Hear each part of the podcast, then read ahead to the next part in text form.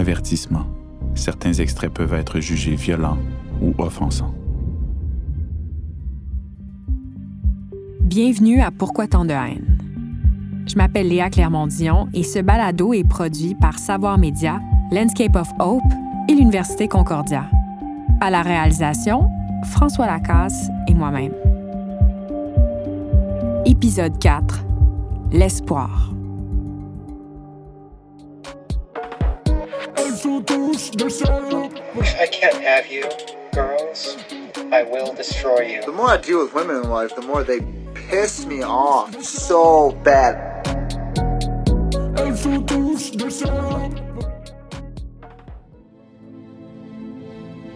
Dans les dernières années, j'ai été plongée dans la haine, la haine des femmes, et j'ai essayé de la comprendre le plus possible.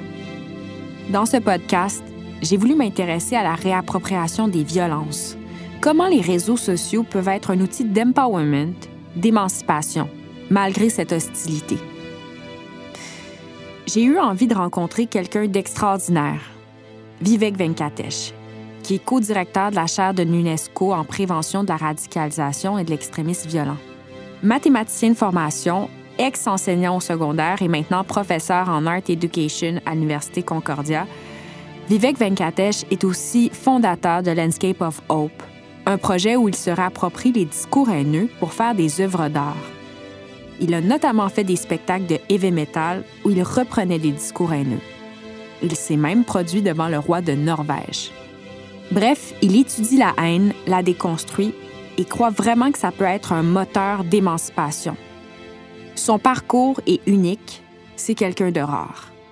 J'ai voulu prendre le temps de lui laisser une voix, d'amplifier sa parole parce qu'on l'entend pas assez dans l'espace public québécois.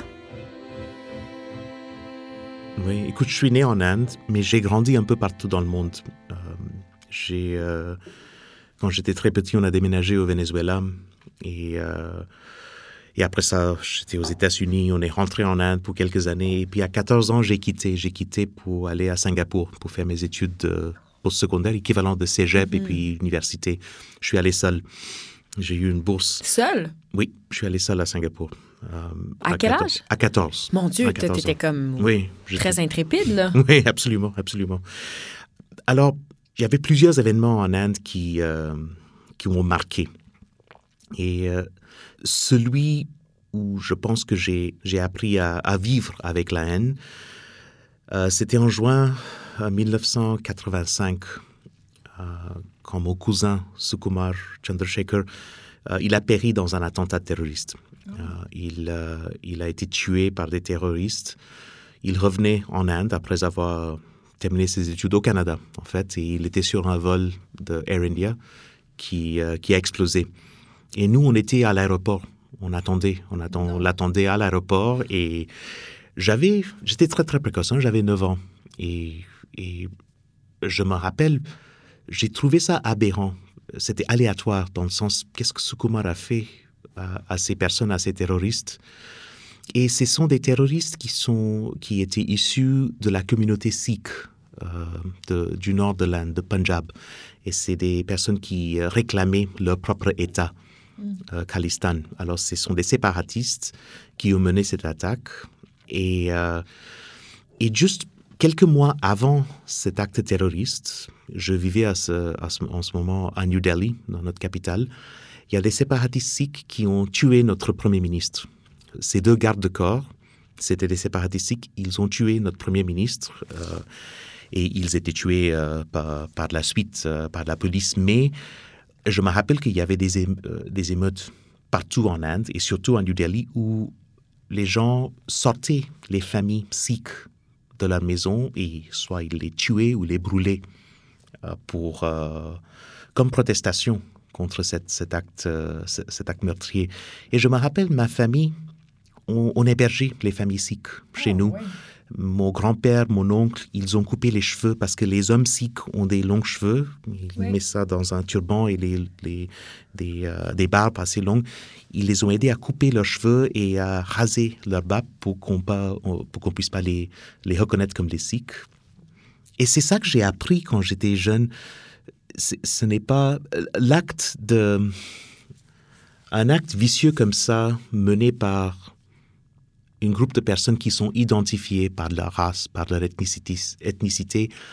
On ne peut pas nécessairement élargir ou, ou dire que toute la communauté porte ce- Ben non, ce- cette valeur haineuse. pour, une- pour une- pour- pour- pour un enfant de 9 ans, de voir comment ma famille a, a pris, a pris cette position, cette position de humanité en disant c'est absolument horrible ce qui s'est passé à notre première ministre, euh, Madame Gandhi, mais on ne peut pas permettre à ces personnes de périr dans ces émeutes. Et puis quelques mois après, quand cette attaque est survenue et que Sukumar, euh, comme, comme mon cousin, il est péri, j'avais comme une dissonance cognitive. Je me disais pourquoi, pourquoi on a fait ça? Pourquoi nous, on a, on a aidé les familles sikhes quand eux, ils n'ont pas eu le- cette humanité ou cet aspect humanitaire de ne pas exploser l'avion? Sur lequel mon, mon cousin et 328 autres personnes volaient vers, euh, vers leur famille en Inde. Alors c'était cette dissonance cognitive et cette émotion, ça s'est transformé en, en haine. J'ai, j'ai, j'ai traversé des périodes très, très difficiles. Et je me suis tourné vers l'art, en fait. Je me suis tourné vers l'art et les films, les films d'horreur, pour canaliser la musique, la musique extrême comme la musique métal, pour canaliser cette émotion, mais surtout pour trouver une façon d'aborder un sujet difficile ou même un sujet sur lequel j'avais pas une réponse.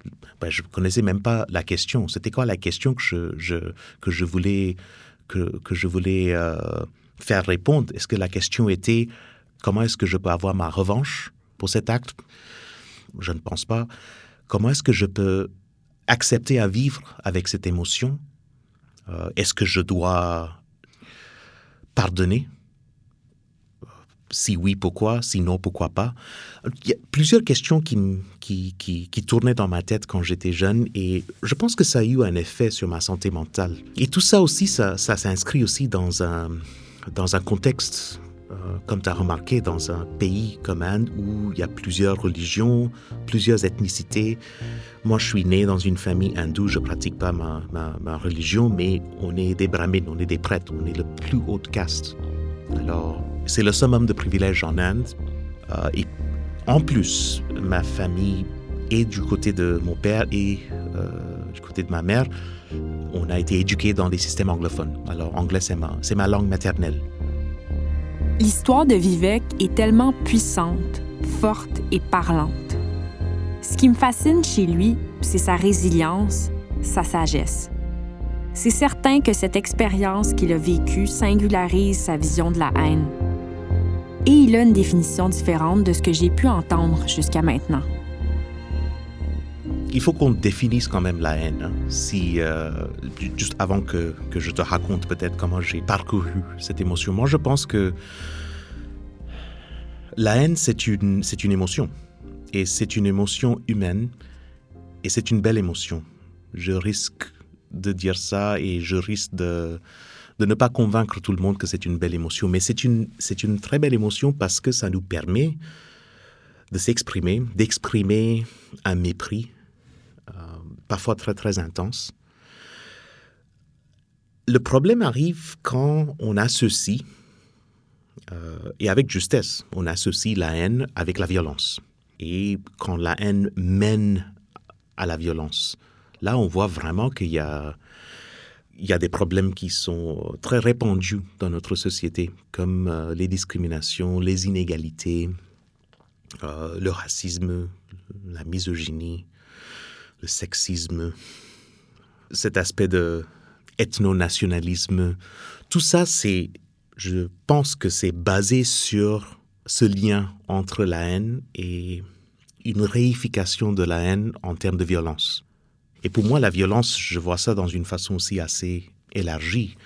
Euh, une violence qu'on mène verbalement, une violence qu'on mène physiquement, quand on crée des cadres pour une violence menée par une communauté des personnes, hein, pas juste des, violences sectariennes, mais surtout quand tu peux mobiliser la violence basée sur la haine, c'est là où on voit un vrai danger.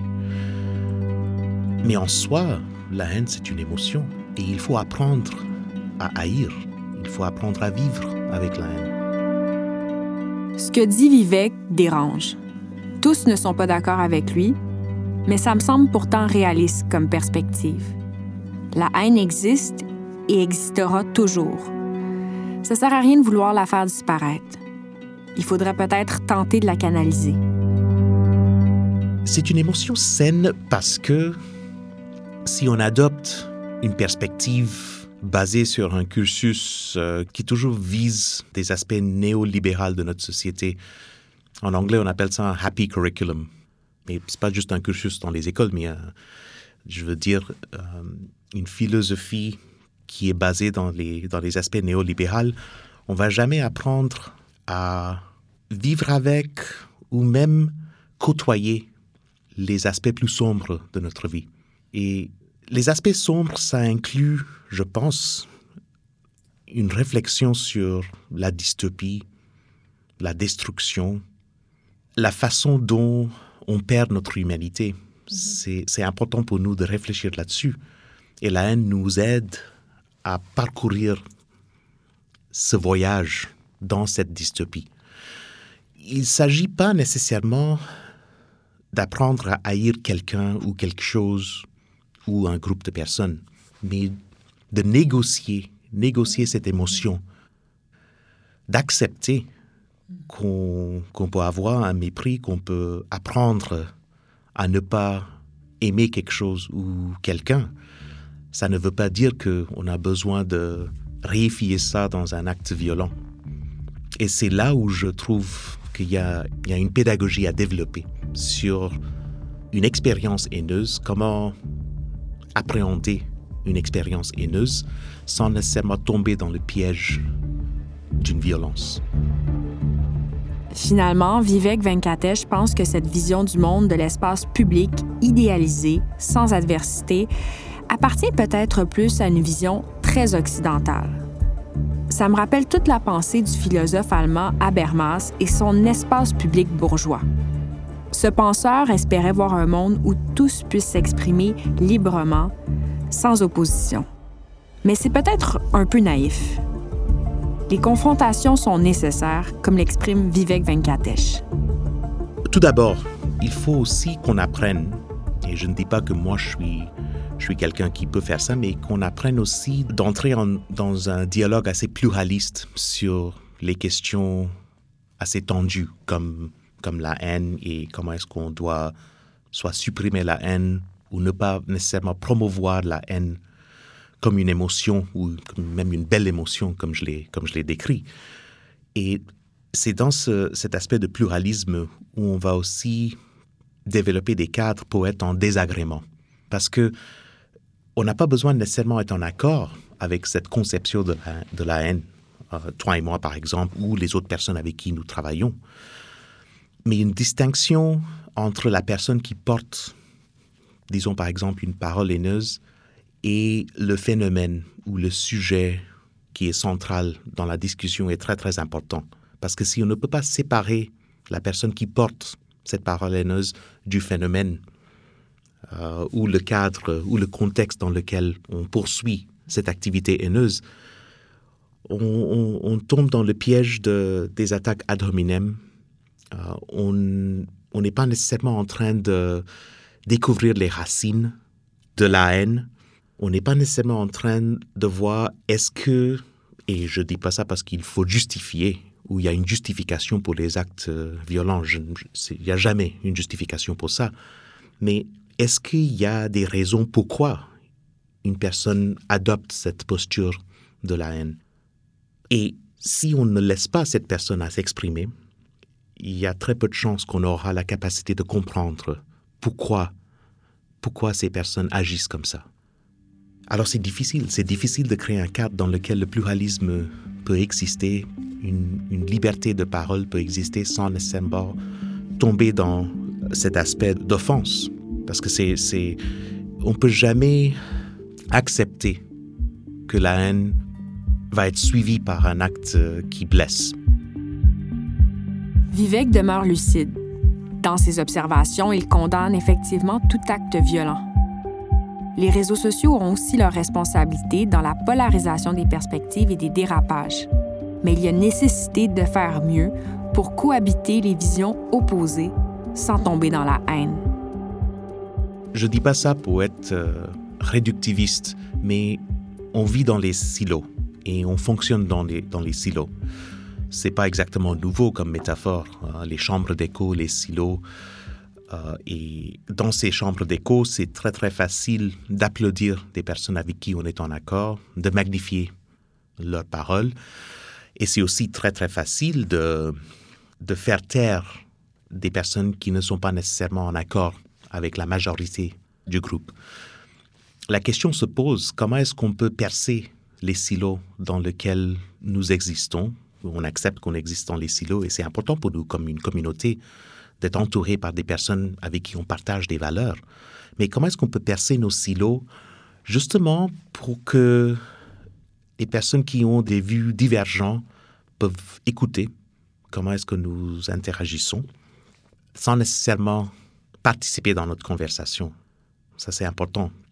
Comment est-ce que laisser les personnes qui ne sont pas en accord avec nous entendre et écouter nos réflexions, la logique qu'on poursuit, pour que eux, ils puissent apprendre de cette participation périphérique, disons, et aller dans leur propre silo après un moment de réfléchissement pour dire, vous savez quoi, les personnes là, euh, on, prend un exemple, les personnes là sur, le côté gauche de- du spectre politique, euh, je suis toujours pas en accord avec leur, façon d'encadrer, disons, euh, euh, les immigrants dans notre province, mais voici les raisons pourquoi ils font ça et comment ils trouvent que ça améliore notre société.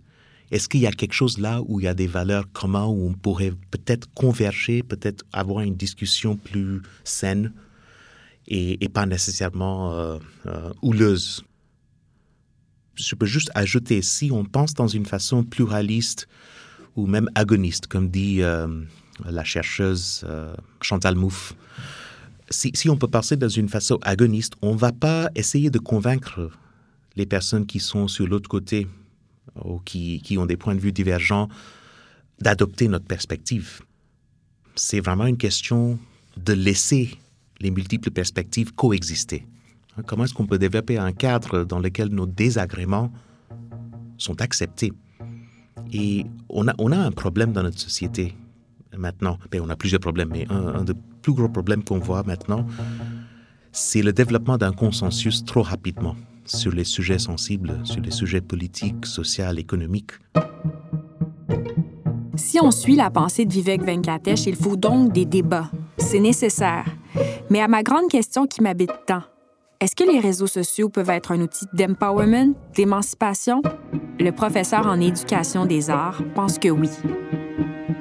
Commencé à, développer ce- cette plateforme Project Someone, Social Media Education Everyday, éducation pour les médias sociaux au quotidien en français.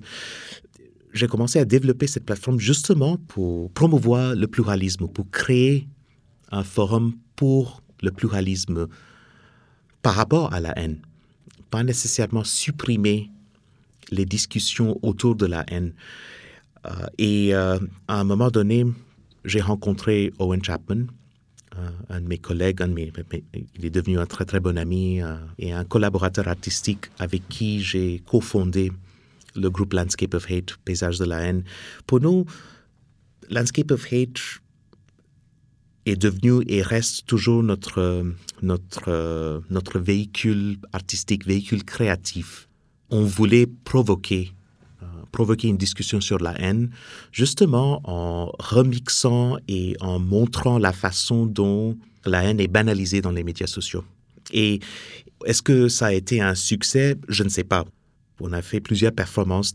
Toutes nos performances sont improvisées. Il n'y a jamais une performance qui ressemble euh, à une autre. On est huit personnes dans le, dans le groupe, euh, trois artistes multimédia, cinq personnes qui jouent musique sur la scène. On a commencé, notre musique était, était très, très dure. Euh, c'est basé dans le genre de noise, bruit, noise, noise rock, electronic noise, hein, le bruit électronique. Mais durant la pandémie surtout, on a, j'ai, euh, décidé de faire plus de compositions, un peu plus mélodiques. Et euh, on vient d'enregistrer un, un, album, notre deuxième album, qui est beaucoup plus, je pense, beaucoup plus calme, mais aussi sombre euh, que nos premiers enregistrements, que nos premières performances. Mais avec Landscape of Hate, c'était surtout cette provocation. Et pas nécessairement juste pour provoquer, mais pour commencer ce dialogue. Peut-être que les gens autour de nous voulaient faire cette transformation, voulaient s'engager dans cette transformation. Et c'est à eux de soit de s'inspirer de ça ou de nous mener dans une, une discussion, dans une collaboration. Mais Landscape of Hate a toujours été et va toujours être quelque chose qui, attire mon attention et mes habiletés créatives. Euh, Landscape of Hate a été créé en 2017, mais on a su très vite en 2018, Owen et moi, on, on pensait comment est-ce qu'on pourrait aussi créer un projet, créer une instance de Landscape of Hate qui pourrait inspirer, qui pourrait magnifier les voix des personnes marginalisées et qui n'est pas nécessairement basé sur nos besoins créatifs, sur notre vision artistique. Euh, alors, Landscape of Hope a été créé en 2018 justement pour magnifier la voix des personnes, surtout les jeunes, mais des personnes marginalisées, par rapport à la discrimination, par rapport à, à les inégalités qu'ils subissent dans leur société.